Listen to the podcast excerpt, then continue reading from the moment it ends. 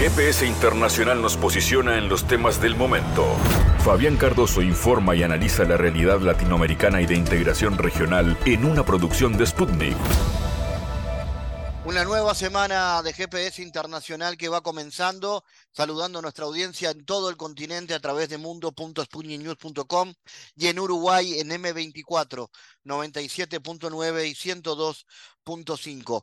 Hablaremos sobre lo que ha declarado el presidente colombiano Gustavo Petro, rechazando la iniciativa de enviar material de guerra ruso en posesión del Estado colombiano a Ucrania, como lo ha solicitado Estados Unidos esto fue parte de las acciones de lo que dijo e hizo el presidente Petro en la reciente cumbre de la CELAC.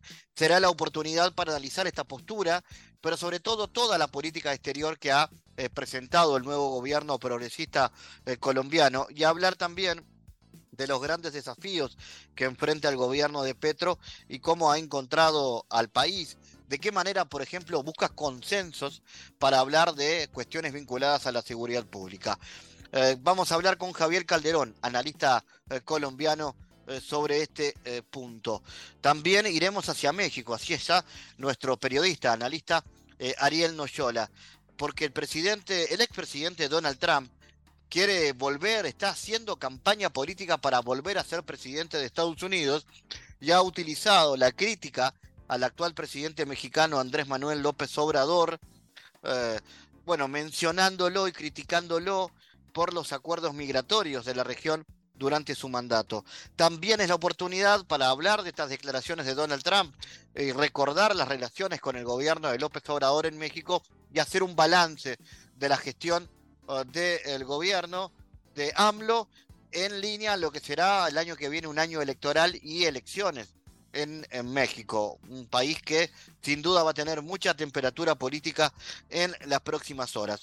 Y de alta temperatura hablamos y tiene que ver con lo que está pasando en este verano en Montevideo con varias propuestas artísticas, entre ellos una propuesta de cine gratuita en la sala Citarrosa, el propio cine de terror. Está comenzando este jueves 9 de febrero a las 20 horas en Sala Citarrosa de Montevideo y lo estaremos presentando antes en este GPS que siempre tiene variados contenidos y comienza su viaje así. En GPS Internacional localizamos las noticias de América Latina.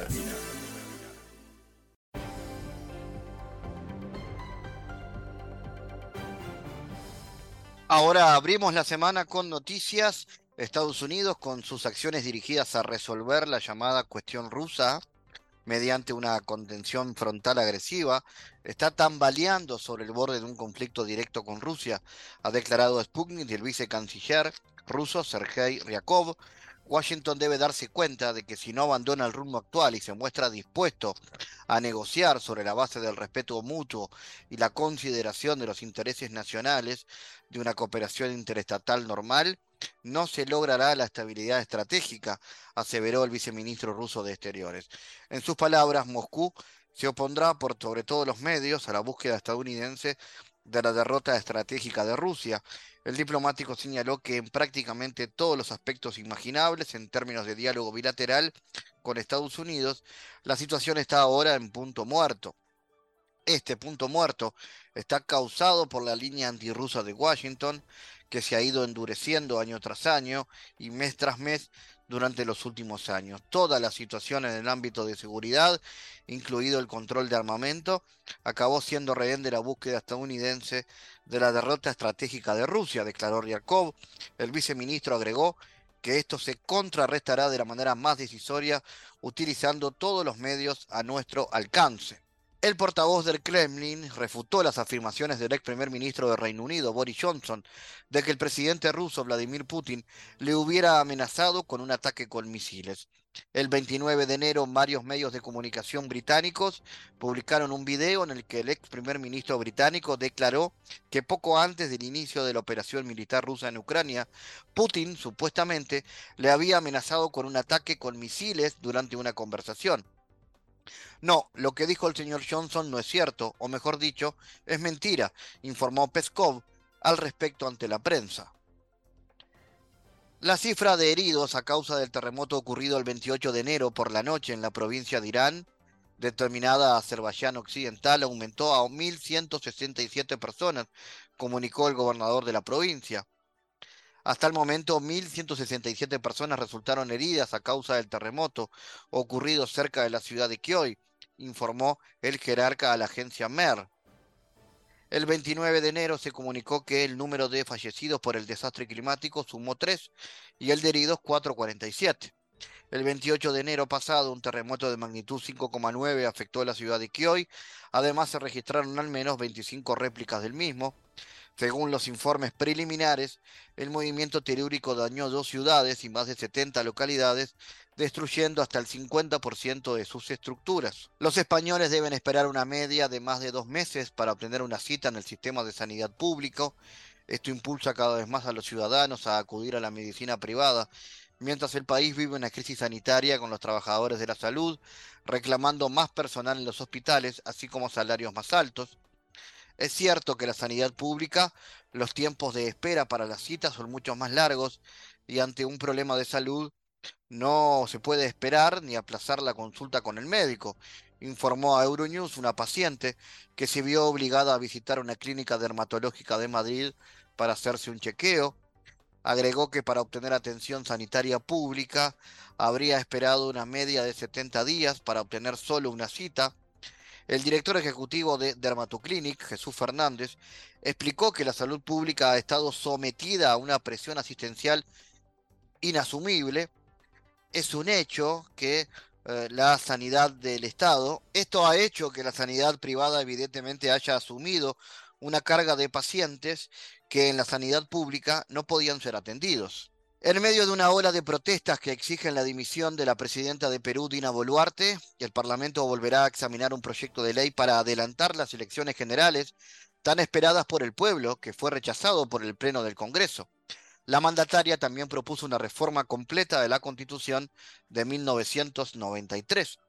El proyecto satisface formalmente la exigencia de los manifestantes de que Dina Boluarte dimita este año y no en 2024 como aprobó el Congreso, y fija la primera vuelta de las elecciones para octubre del 2023 y la toma de posición de los elegidos en 2024.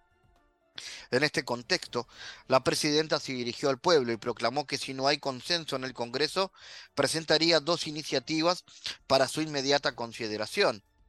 Congresistas tienen que entender su responsabilidad histórica tienen la oportunidad de ganarse la confianza del país, atendiendo esta demanda tan esperada por el pueblo peruano. Digámosle al Perú entero, con la más alta responsabilidad, nos vamos todos, anunció la presidenta Boluarte. Presidente Alberto, le agradezco su labor reactivando el que puede ser ya el espacio definitivo de la integración latinoamericana si lo queremos, si le damos poder vinculante que es fundamental para que lo que aquí se haga y se diga y se acuerde se vuelva realidad. Las estadísticas dicen que, siendo nosotros el 8% de la población mundial, aquí murieron el 30% de las personas que sufrieron del COVID. Eso significa que no fuimos capaces de afrontar como región uno de los mayores desafíos contra la vida humana reciente. Nos dominaron, no nos integramos, no respondimos colectivamente.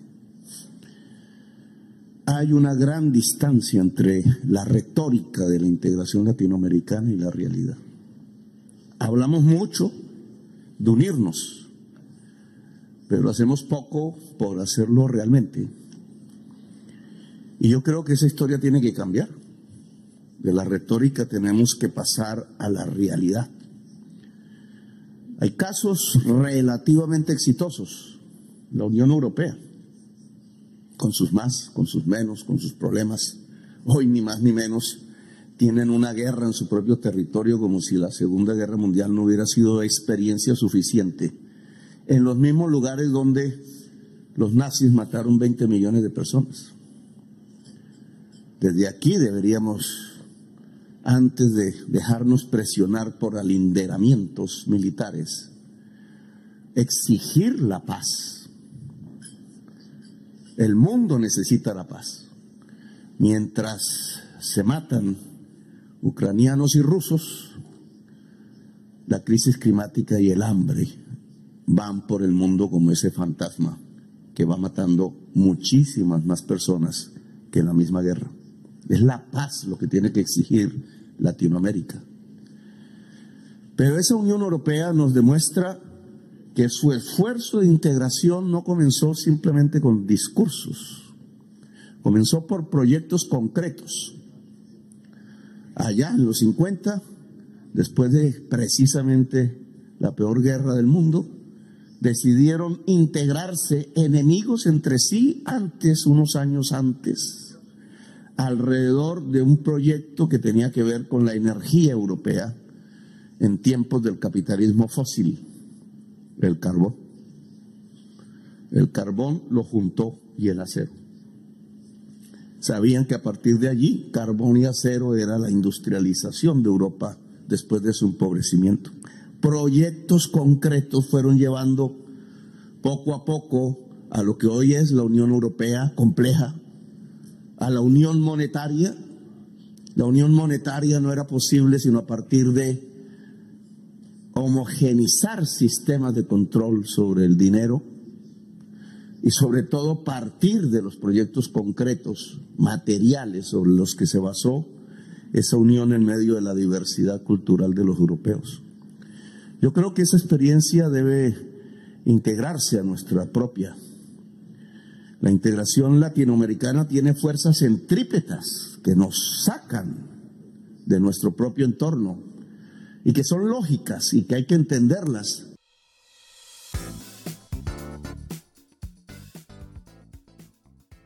El presidente de Colombia, Gustavo Petro, ha rechazado la iniciativa de enviar material de guerra ruso en posesión del Estado colombiano a Ucrania, como le ha solicitado Estados Unidos. Esto lo mencionó durante la cumbre de la Comunidad de Estados Latinoamericanos y Caribeños, la CELAC, realizada en Buenos Aires este 24 de enero. Camilo González, presidente del Instituto de Estudios para el Desarrollo y la Paz, dijo a nuestra agencia Sputnik que la postura de Petro es relevante en el marco de la definición de la política internacional de su gobierno. Está delineando su política internacional en ese tema tan delicado como es el conflicto en Ucrania. Petro dijo en la cumbre de la CELAC que América Latina debe unirse en el propósito de la paz contra las guerras y la dinámica de guerras que se están dando en el mundo no solo en Ucrania, hay todo un armamentismo en curso que es una amenaza para la humanidad. Petro va clarificando sus posiciones en relación con la OTAN y por esa razón es importante la definición de política internacional de este gobierno.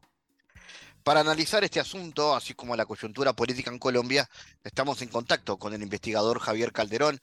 Javier, ¿cómo analizas esta postura de Petro respecto a la situación de crisis en Ucrania ¿Y qué otros cambios adviertes con respecto a la política exterior de gobiernos anteriores, tomando, tomando en cuenta el, destacado cambio de signo que se ha dado en Colombia? Bueno, Juan, muchas gracias. Un saludo para vos y para, para toda la audiencia. Yo creo que, efectivamente esto es un, un dato importante, una, un anuncio importante que marca eh, al menos tres eh, elementos de, modificaciones en la política exterior colombiana. El primero es que eh, se pone una posición de neutralidad que no había tenido los gobiernos anteriores o que Colombia pocas veces había tenido respecto a estos conflictos que involucran a los Estados Unidos. Y, el planteamiento pues indica que, que está yendo hacia, hacia hacia una idea de no alineación en el conflicto internacional, que está muy emparejado con otro aspecto, que es eh, la necesidad de construir una agenda multilateral que hasta ahora pues Colombia la tenía muy debilitada. Sus centros de, de gravitación en la política exterior era pues fundamentalmente Estados Unidos, eh, en segundo plano la Unión Europea y muy, muy atrás estaba América Latina y pues mucho menos Asia y, y África y Oceanía. Entonces me parece que, que hoy eh, el desafío de construir multilateralidad significa también tener un, un, cambio de postura eh, respecto de los conflictos que involucran a los Estados Unidos, pues todos sabemos que, que hasta hace muy poco Colombia era el principal socio eh, de los Estados Unidos en la región para todos los planes intervención y todos los procesos de, de injerencia y de la, en la geopolítica latinoamericana al menos.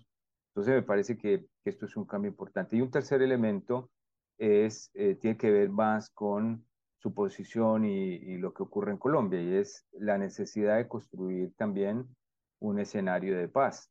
Eh, es contradictorio, o sería contradictorio, que una de las políticas principales del gobierno, que es la paz total, o sea, eh, concluir el proceso de paz que se inició eh, ya hace una década y que, que tuvo como, como paso importante la firma del acuerdo final con las FARC en el 2016, y es eh, construir un escenario donde la paz sea la centralidad política de Colombia, y eso no se logra si estás por fuera del país eh, alentando guerras. Entonces son como tres elementos, uno de, de posicionamiento, de, de correrse un poco hacia la neutralidad en los conflictos internacionales, multilateralidad y paz en Colombia, que son como los tres elementos que, que me parece que, que son los que llevan a, a, Gustavo Petro a tomar esta, este posicionamiento. Javier, sin duda la consolidación de una paz total en Colombia es como el, el punto principal de la agenda ¿no? a nivel histórico que, que se propone Petro.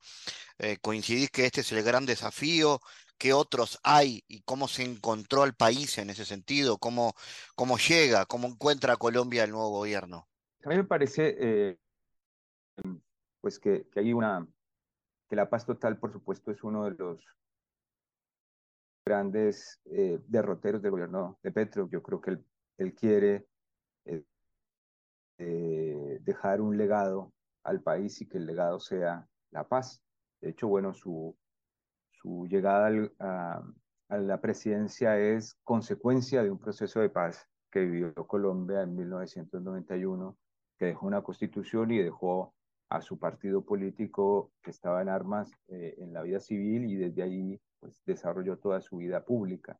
Entonces me parece que, él quiere dejar ese legado para Colombia que, no es, que es un asunto fundamental para el desarrollo económico, social y por supuesto para detener eh, la, la, la, grave crisis humanitaria de la que hemos hablado en otras ocasiones, los asesinatos, las masacres, etc. Entonces, a mí me parece que sí, es uno de los grandes legados, pero también él sabe que la paz total se logra eh, desarrollando importantes reformas eh, sociales y eh, la, ampliación de derechos a la sociedad colombiana. Eso significa que, que, la, que la paz no, la paz total debe tener un apellido, es paz total, pero con ampliación de derechos, con justicia social, donde la, las comunidades pues tengan por fin las comunidades y los territorios y los departamentos pobres de Colombia tengan eh, opciones y oportunidades que no han tenido hasta ahora y que los ha llevado a hacer, eh, pues a integrar y a desarrollar y a dinamizar esos, los grupos alzados en armas o los grupos irregulares de todo tipo. Entonces, a mí me parece que eh, él sabe que no existe paz en Colombia sin reformas y yo creo que son los dos grandes desafíos. Ahí el, el, este año viene la reforma a la salud, eh, la reforma eh, pensional, la reforma laboral eh, y se ha iniciado el proceso de transición energética del país, pues que ha sido una de sus banderas principales de defensa de, de, del ambiente, de la Amazonia y de la descarbonización del, del capitalismo, eh, según sus planteamientos. Entonces, estos son los derroteros que hoy tiene el gobierno, es avanzar hacia a construir unas reformas que el país viene reclamando. El sistema de salud colombiano está eh, privatizado, el Estado colombiano le entrega a, a privados los recursos, cerca de 11 mil millones de dólares al año, para que administren el dinero de la salud de los colombianos y esa, eh, y esa administración pues no le está garantizando eh, a la gente pues una atención pronta, una atención efectiva, porque se eh, convirtió en una mercancía, se convirtió en un negocio y pues el negocio es no brindar todos los servicios que, que necesita la gente. Y eso pues el, el gobierno ha planteado que tiene que cambiar. Lo mismo pues viene ocurriendo con el tema de las, de las jubilaciones, con las con las AFPs privadas, se vienen a resarcir los derechos laborales pues acabados desde, desde la apertura económica en 1990. Bueno, entonces ahí esos son todos los desafíos, pues más, más allá de, por supuesto, de, que el Estado empiece a llegar a, los, a las comunidades, a los municipios, con eh, proyectos de infraestructura. Tiene un, gran proyecto de construir una red vial eh, de, en caminos eh, municipales, en, las zonas rurales, para llegar a un municipio que está a 60, 80 kilómetros de una cabecera, de una capital de departamento, pues la gente tarda 10 eh, horas, 8 horas, porque son caminos de tierra, caminos de herradura, etc. Eh, entonces el país necesita desarrollarse y esos son como los grandes desafíos. Entonces, la paz total sí, me parece que es su, su gran idea de legado del gobierno, pero con reformas importantes que abran la oportunidad para Colombia de construir un país distinto. Claro, ¿y cómo se generan esos consensos para las reformas, Javier? ¿Y cómo actúa la oposición en ese sentido? Bueno, me parece que hay, hay tres, tres líneas que viene desarrollando el gobierno para lograr los consensos necesarios eh, en torno a estas reformas y en torno a la paz total. La primera es, eh, ha, logrado construir una, una coalición mayoritaria en el Congreso, bastante, muy, muy heterogénea, donde están sectores de, de, de derecha, sectores centristas y por supuesto los sectores de izquierda que lo han acompañado desde hace tiempo. Entonces, hay ahí un, un escenario que es muy denso, donde implica eh, construir eh, acuerdos sobre los intereses que se expresan en, en, el, en, los partidos políticos, en el Congreso.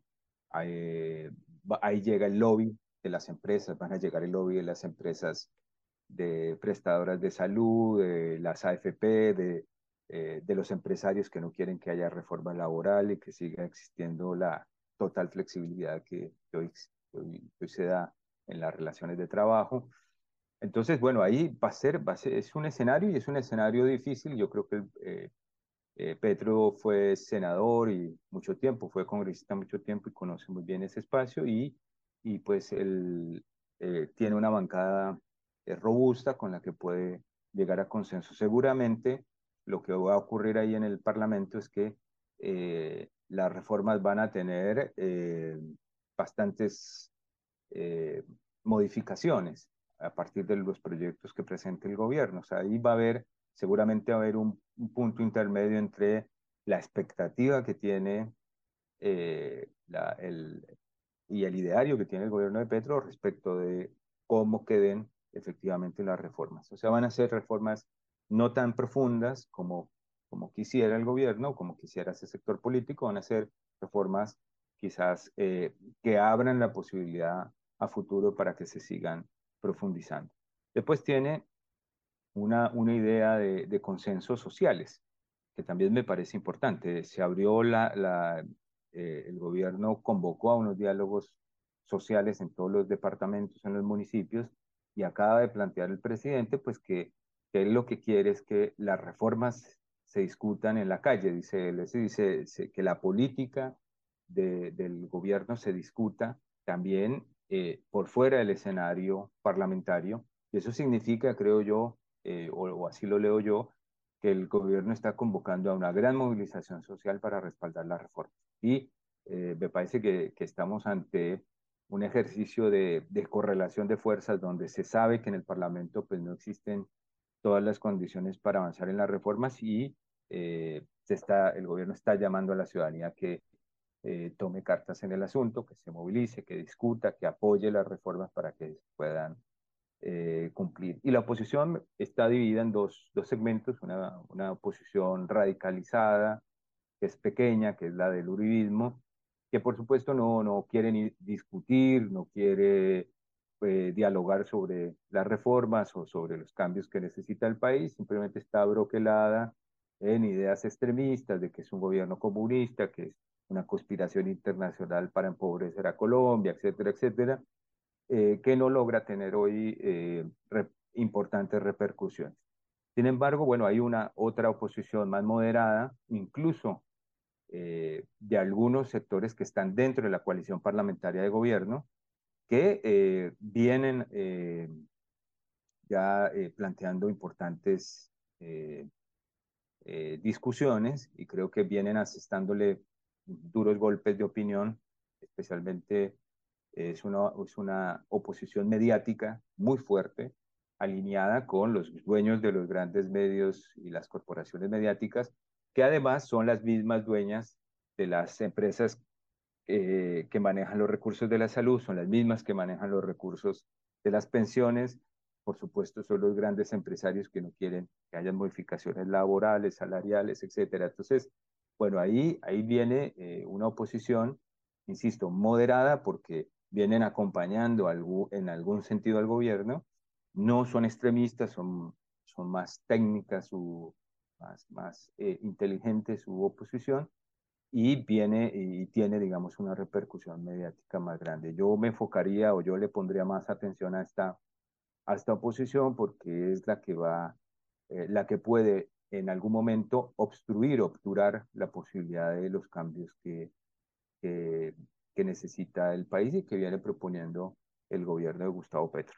Javier Calderón, gracias por tu análisis para GPS. Eh, gracias, Fabián. Nos vemos la próxima. Analizamos los temas en GPS Internacional.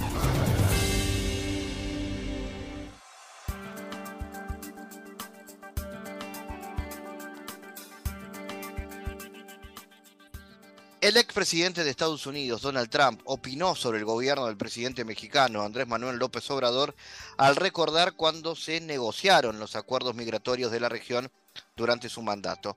Este 28 de enero, Donald Trump realizó su primer evento oficial de campaña que busca competir en las elecciones primarias del Partido Republicano y volver a ser el candidato presidencial de su partido en 2024.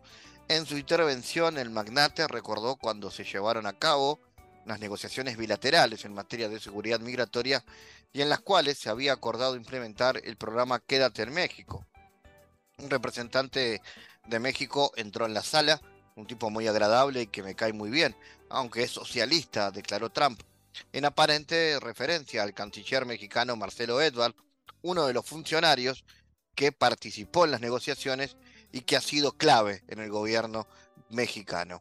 En otro orden, justamente el canciller destacó al regreso de Brasil a la CELAC como uno de los hechos más relevantes de esta cumbre celebrada el pasado 24 de enero en Buenos Aires, donde México cumplió un papel más que destacado. Vamos a hablar sobre estos asuntos con el analista Ariel Noyola.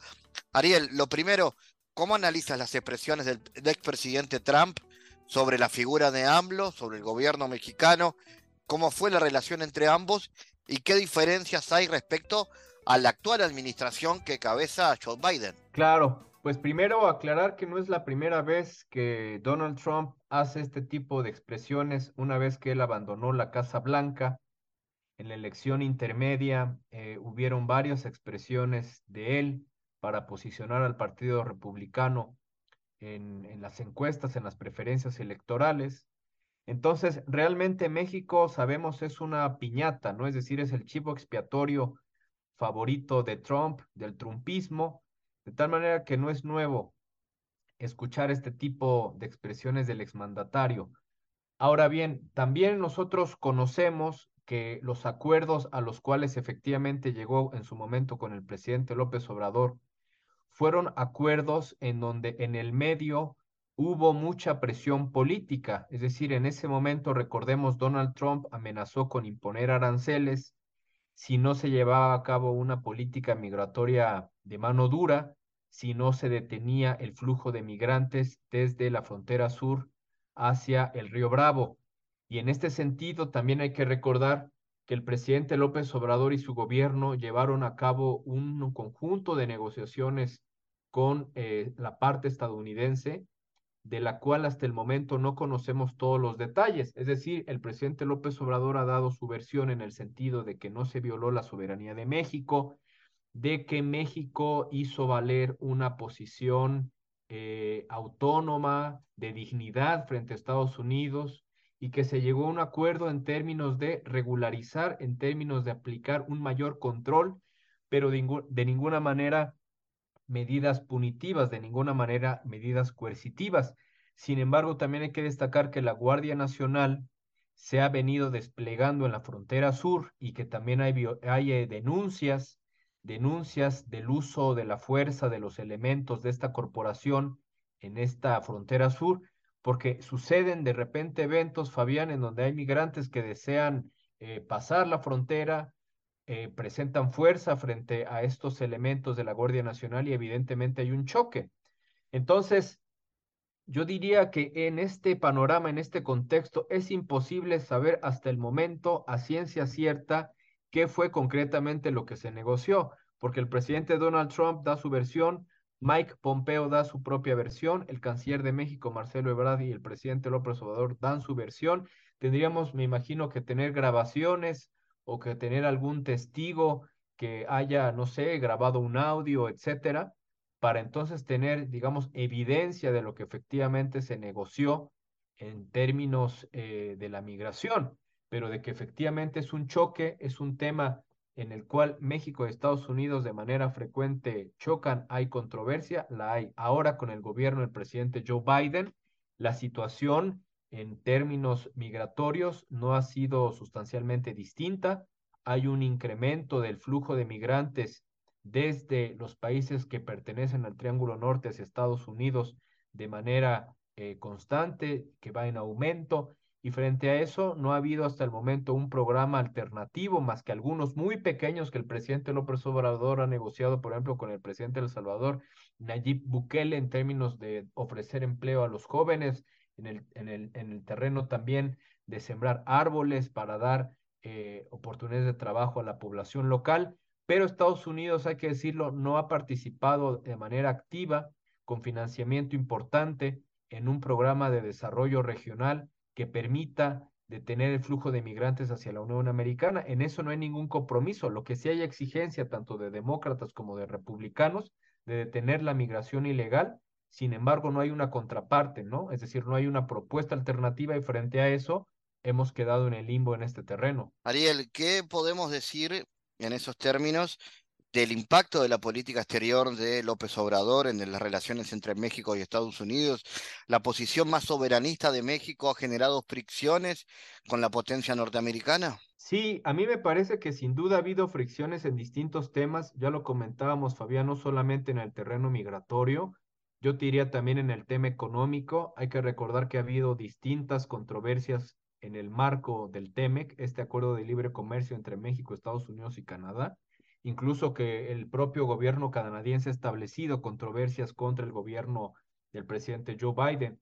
Entonces, ese es un tema. En el tema también energético, hay que recordar con la reforma, la aprobación de la reforma secundaria en materia eléctrica, hubo eh, inconformidad en la representación comercial de Estados Unidos y también entre varios legisladores republicanos ha habido también eh, diferencias, ha habido una falta de compromiso, yo diría, en el tema migratorio, en donde creo yo que hay una mayor sintonía, aunque esto eh, paradójicamente no se hace muy público, no se, no, no se conoce mucha información pública, es en el tema de la seguridad. Estados Unidos y México mantienen una estrecha cooperación en materia de seguridad. El Comando Norte ha venido estableciendo distintos esquemas de cooperación de adiestramiento, de capacitación a las Fuerzas Armadas de México. Y esto no se conoce mucho, lo sabemos de repente con algún reporte publicado en Estados Unidos y también en el marco del entendimiento bicentenario que da continuidad a, lo, que fue la iniciativa Mérida, se mantiene esta cooperación. De tal suerte que yo diría que el presidente López Obrador en algunos puntos, en algunos temas, sí tiene un lenguaje, sí tiene una narrativa, diría, bastante envalentonada frente a Estados Unidos, pero en otros realmente hay una continuidad en la cooperación que se mantiene con la primera potencia mundial. Entonces, digamos que yo diría que es una política exterior a dos bandas. En ese sentido, quería preguntarte justamente eh, sobre la negociación del TEMEC, ¿no? Las fricciones que existen y los principales temas que hay en la agenda bilateral eh, tienen que ver con eso o predomina lo migratorio? Predominan distintos temas, Fabián, porque recordemos que el TEMEC es un acuerdo justamente libre comercio que implica distintos rubros. Entonces, justamente está la disputa en el tema, eh, en el tema energético, sobre todo que fue muy fuerte ese tema. También hay disputa, hay controversia en el tema, por ejemplo, de limitación a la importación de eh, agrotóxicos, concretamente el glifosato. hay también controversia en torno a la limitación para la importación, para la compra de semillas de maíz transgénico porque Estados Unidos quiere, digamos, que estos productos se continúen exportando a México en escala masiva. Y el presidente López Obrador, cuyo gobierno está en alguna medida comprometido con una, con una agenda ambientalista, con una agenda de protección del medio ambiente y de la salud, ha venido estableciendo el movimiento que lo representa desde el Congreso, una serie de, iniciativas de reforma eh, constitucional y reforma miento, eh, reforma a leyes secundarias, a leyes reglamentarias que estarían limitando la, importación de estos productos. Y ahí ha habido un fuerte cabildeo por parte tanto de las eh, corporaciones que están vinculadas con el agro estadounidense, como también ha habido rechazo de legisladores norteamericanos, como también de la representante comercial de Estados Unidos. Entonces, hasta el momento no ha habido un sabotaje abierto, es decir, no es de que Estados Unidos haya logrado su cometido, pero sin duda hay presiones desde el legislativo para que estas contramedidas eh, eh, iniciadas, aplicadas por el gobierno mexicano, no surtan efecto. En líneas generales, Ariel, ¿cómo analiza la situación política del país y los grandes desafíos que tiene el gobierno de López Obrador en lo que queda de su administración, tomando en cuenta que el año que viene será año electoral? Claro, pues ahora nos queda básicamente eh, poco ya menos de dos años para que concluya este gobierno. El presidente López Obrador ha cumplido prácticamente la totalidad de sus 100 compromisos que estableció el primero de diciembre de 2018 en el Zócalo de la Ciudad de México. Quedan de esos 100 eh, compromisos dos pendientes todavía, que me parece que es el tema de Ayotzinapa y es el tema también de descentralizar la administración pública, es decir, que las secretarías de Estado ya no estén ubicadas únicamente en la capital del país, sino que puedan trasladarse a otros estados de la República. Hay también hay que recordar distintas obras de infraestructura que están en marcha, concretamente el tren Maya, que tiene pensado ponerse en marcha este año. También está el tema de la refinería de Dos Bocas, que si bien ya se inauguró, se pretende ya su puesta en marcha en plena capacidad este año. También tenemos el proyecto de el corredor interoceánico que va a conectar el Océano Atlántico con el Pacífico y servir como un canal de comunicación alternativo al canal de Panamá para conectar los grandes flujos de comercio de Asia-Pacífico con la costa este de Estados Unidos. Es decir, tenemos una amplia gama de proyectos de infraestructura que están en marcha, cuyos efectos evidentemente más allá de la, de la, del sector de la construcción se harán sentir una vez que inicien su operación. Y ahora también hay grandes temas pendientes. Está pendiente, por ejemplo, el tema del agua, el tema del derecho al agua, el tema de eh, el rescate de la economía, de la recuperación de la economía, sobre todo después de más de dos años de confinamiento por la pandemia del COVID-19. Y también estamos en este contexto, Fabián, en, una, en un panorama de sucesión adelantada, en donde por lo, por lo menos quienes aspiran dentro del oficialismo a suceder al presidente López Obrador ya han iniciado una campaña político-electoral de manera, me parece, anticipada y que varios de ellos en estos momentos tienen responsabilidades públicas de gran relevancia y para mí en este contexto el gran peligro es dejar a un lado la función pública por, digamos, eh, dar cauce a una aspiración legítima, claro, pero que no corresponde a los tiempos eh, político-electorales. Concretamente me refiero, por ejemplo, a la jefa de gobierno de la Ciudad de México, me refiero al canciller de México, Marcelo Ebrard, me refiero también al secretario de Gobernación, Adán Augusto López, y a los legisladores federales, eh, al senador Ricardo Monreal y al eh, diputado federal Gerardo Fernández Noroña. Todos ellos en estos momentos tienen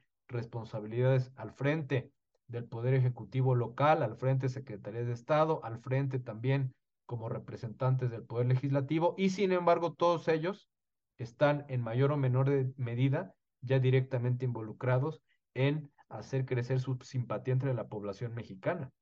Ariel, ¿y ves buenas perspectivas para la continuidad del proyecto de López Obrador eh, y de Morena en el gobierno o van creciendo los rivales electorales? Yo creo que sin duda es altamente probable que el gobierno eh, de la Cuarta Transformación tenga un segundo mandato. Eh, eso creo que es según todos los registros, todas las encuestas, es altamente probable. La, la, oposición ha sido hasta el momento incapaz, ya no digamos de presentar un candidato, sino más importante aún, presentar un proyecto alternativo frente a lo que ellos consideran un desastre nacional. Sin embargo, yo creo que hay que tomar en cuenta, Fabián, que no está cantado todavía que quien vaya a ser candidato del oficialismo pueda eh, gozar de la simpatía de la que actualmente eh, goza el presidente López Obrador, es decir, que esos votos que tiene duros el presidente López Obrador vayan a trasladarse de manera automática a quien vaya a ser el candidato del oficialismo. Eso está por verse.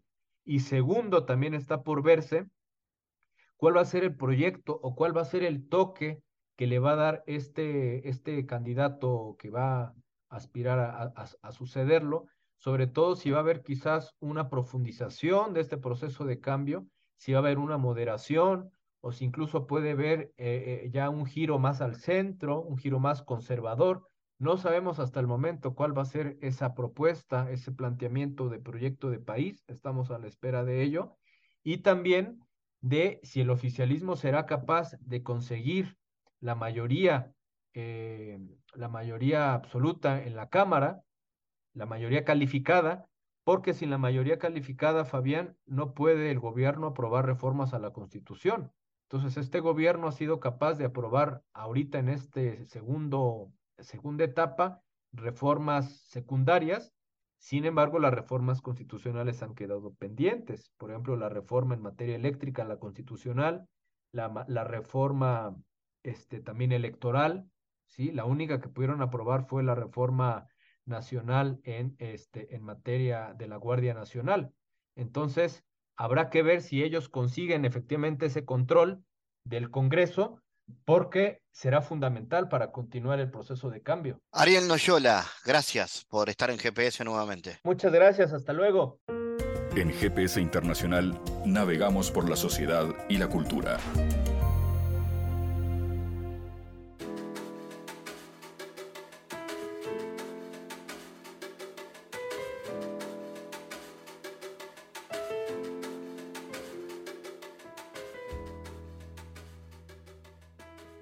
Bueno, febrero es una opción eh, también, como ya hemos contado, de mucha actividad cultural en Montevideo, más allá de los tablados del carnaval más largo del mundo que tiene la capital uruguaya como protagonista. Hay teatro, festivales musicales y también opciones de cine, como la que propone la Sala Citarrosa, con el propio cine de terror que está eh, comenzando este jueves 9 de febrero en la Sala Citarrosa a partir de de las 8 de la noche y con entrada libre. De eso vamos a hablar en este bloque de GPS con Patricia Zavala, que es la programadora de la sala. Eh, Patricia, contanos, bueno, cómo surge esta experiencia de un ciclo de cine de terror en la sala Cita Rosa y qué planes hay. Hola, bueno, muchas gracias Fabián. Mira, te cuento, eh, el ciclo, el propio cine, empezó ya, esta es la tercera edición, y en cada edición lo que hacemos es como dedicar la, la programación a, nuestra cinematografía, siempre son películas nacionales, coproducciones también, este, como es el caso de este año, que, bueno, que sean producciones que se arriesgan en algún sentido a ir más allá, buscar eh, como romper un poco los, las fronteras o derribar ciertos, ciertas ideas que se tiene sobre el cine nacional, ¿no? Entonces, a eso le dedicamos la apertura de, cada año en, la sala Citarrosa, a los ciclos de cine, y este año, eh, bueno, fuimos por el cine de terror, suspenso y terror, que, bueno, qué mejor exponente de, este género que Gustavo Hernández, ¿no? Que tiene ya varias películas en su haber, eh, es, es digamos como que es la carrera que ha explorado Gustavo eh, con resultados muy, muy, muy buenos. Y bueno, queremos hacerle una retrospectiva, que de eso se trata el ciclo, Este, vamos a tener tres de sus títulos. Eh, empezamos con Virus 32, que estrenó el año pasado, una película con un resultado en taquilla muy bueno también, muy, muy aclamada por la crítica y por el público, así que con muchas ganas de, ver qué pasa en esta apertura de ciclo con, con, la película. Vamos a tener a las actrices protagonistas además en la función para conversar después de, de la película, que, que, es como una marca del ciclo también, en cada una de las funciones siempre tenemos a, a alguien que representa la película para conversar, ¿no? Y en estos casos, además, que son películas muy intensas, ¿no? El cine de terror tiene esto que te deja, ¿no? Como agarrado a la butaca, y cuando termine se prenden las luces, bueno, en lugar de irnos, vamos a charlar un poco, a ver qué pasó y cómo fue el proceso de la película, en este caso sobre, desde, desde las actrices, ¿no? La, este, el, poner el cuerpo en estas historias, ¿no? ¿Qué significa?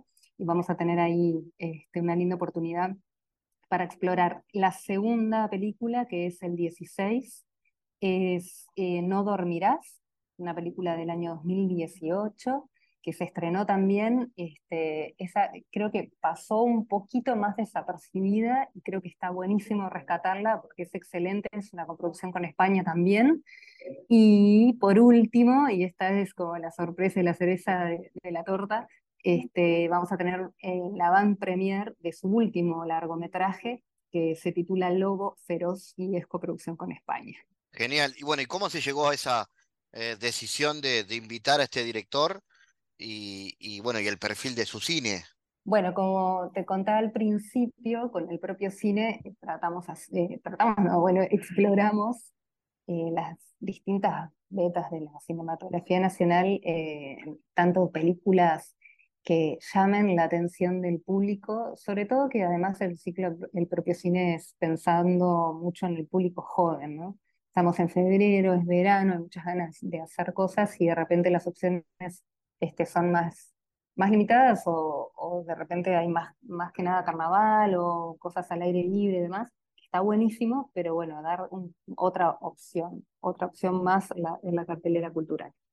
Y mm, por ejemplo, el año pasado lo dedicamos al cine de comedia, que excepcionalmente el 2020 fue un año de muchas comedias, de estrenos de muchas comedias, entre el 19 y el 20. Entonces, en el, en el 21, eh, me estoy confundiendo de año, el 22 recopilamos las comedias, ¿no? que también era como bastante sorpresivo, ¿no? Como, va, de repente tenemos un montón de comedias en el cine nacional, que es un género que de repente no se explora tanto, pero tuvimos un programa de cuatro comedias increíbles. Después, eh, pensando el año pasado en qué, tema vamos a tomar este año para el propio cine, eh, nos vino a la cabeza enseguida, como, bueno, pasamos por comedia, ahora qué otro género que podamos englobar varias películas y hacer un ciclo lindo, este, entretenido como para comenzar la temporada y nos fuimos a suspenso y terror y bueno, el nombre que sale es el de Hernández por su trayectoria, ¿no? Este, ya son, ya esta sería la quinta, el quinto largometraje de género de Gustavo, entonces bueno, es un poco por eso la, selección y las ganas como de mostrar y, destacar la cinematografía de un, cineasta nacional que se dedica tanto a un género no muy explorado en nuestra cinematografía. Vale la pena entonces recordar que esto es con entrada gratuita, que es parte también de las diversas experiencias que el Departamento de Cultura de la Intendencia ha tenido de un acceso a la cultura para todos sin necesidad de, tener que pagar una entrada, ¿no? Sí, este, ahí te cuento que la, gestión del ciclo va eh, de la mano de Montevideo Audiovisual, que es la oficina de la Intendencia del Departamento de Cultura que se dedica a la, al, cine, tanto en exhibición, como es este caso, como los fondos y demás, es todo, este, las locaciones, es, todo sale de, de la misma oficina y trabajamos este ciclo en colaboración con Montevideo Audiovisual. Esto quiere decir que también estas mismas películas van a estar recorriendo las salas de los barrios en diferentes momentos del año. Arrancamos en la sala de Rosa, pero después en octubre van a estar en otras salas y en otros meses, de repente ahí, hay, chequeando la programación en el año, van a estar por ahí.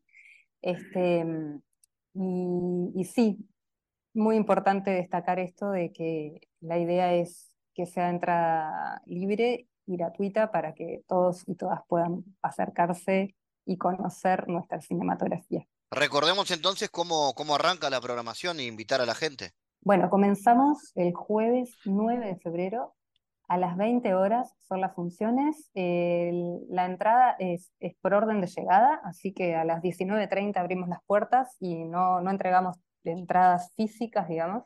Es por orden de llegada. Quien vaya llegando va entrando, así que vengan con tiempo que se llena. ¿Y qué otros planes hay para, para el año que se puedan contar de la sala como, como sala de cine, ¿no? Sala Cita Rosa que resume varias experiencias culturales, que tiene música, que puede tener teatro, pero que tiene también desde hace tiempo, se ha convertido en una sala de cine con programación eh, muy específica y más que interesante. ¿Qué planes hay? Bueno, este, empezamos febrero con el propio cine, después en, marzo tenemos el ciclo Realizadoras, que también trabajamos de la mano con Montevideo Audiovisual, y vamos a tener un ciclo de realizadoras mixto entre uruguayas, películas uruguayas y argentinas, eh, que está súper interesante, es una alianza también con el Festival de Cine La Mujer y el Cine de Argentina, que tienen películas eh, de esa nacionalidad y vamos a hacer como una especie de diálogo entre Uruguay y Argentina en este ciclo Realizadoras 2023. Este, bueno, más adelante vamos a recibir al Festival de la Cinemateca, vamos a tener la ceremonia de clausura del festival y algunas películas, mm, vamos a tener varias cosas. Después, más adelante en el año, vamos a tener un ciclo en retrospectiva también, en la conmemoración conmemoración de los 50 años del golpe militar. Este, ahí vamos a tener un programa muy interesante con charlas y películas. Este, y bueno, ahí ya nos vamos al segundo semestre que se viene un montón de cosas más. Bueno, la sala Citarrosa es la casa de los festivales también, entonces siempre tenemos espacio para los proyectos que, que se presentan acá, eh, tanto nacionales como internacionales, así que tenemos bien variada la programación, así que estén atentos. Vamos a estrenar web también. Buenísimo, bueno, atentos entonces a, esos estrenos y a la programación. Patricia Zavala, gracias por estar en GPS. Muchas gracias a ustedes. El mundo en GPS Internacional.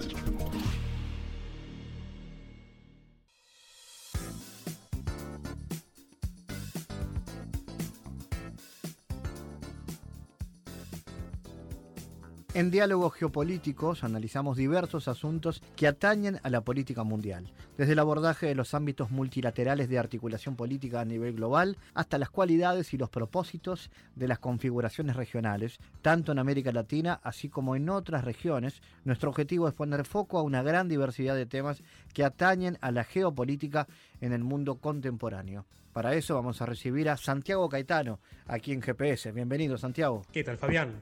Continuando con lo que ha sido el foco de nuestras columnas, hoy seguiremos hablando sobre las diferentes miradas en torno a la sustentabilidad de los diversos paradigmas productivos que se plantean para mitigar los efectos del cambio climático y en ese sentido continuaremos centrándonos en las perspectivas de la bioeconomía. ¿Cuáles son las precondiciones para que este paradigma sea beneficioso para el planeta, Santiago? Bueno, algunos autores advierten que el desarrollo de la bioeconomía podría ser beneficioso para la sustentabilidad pero bajo determinadas precondiciones.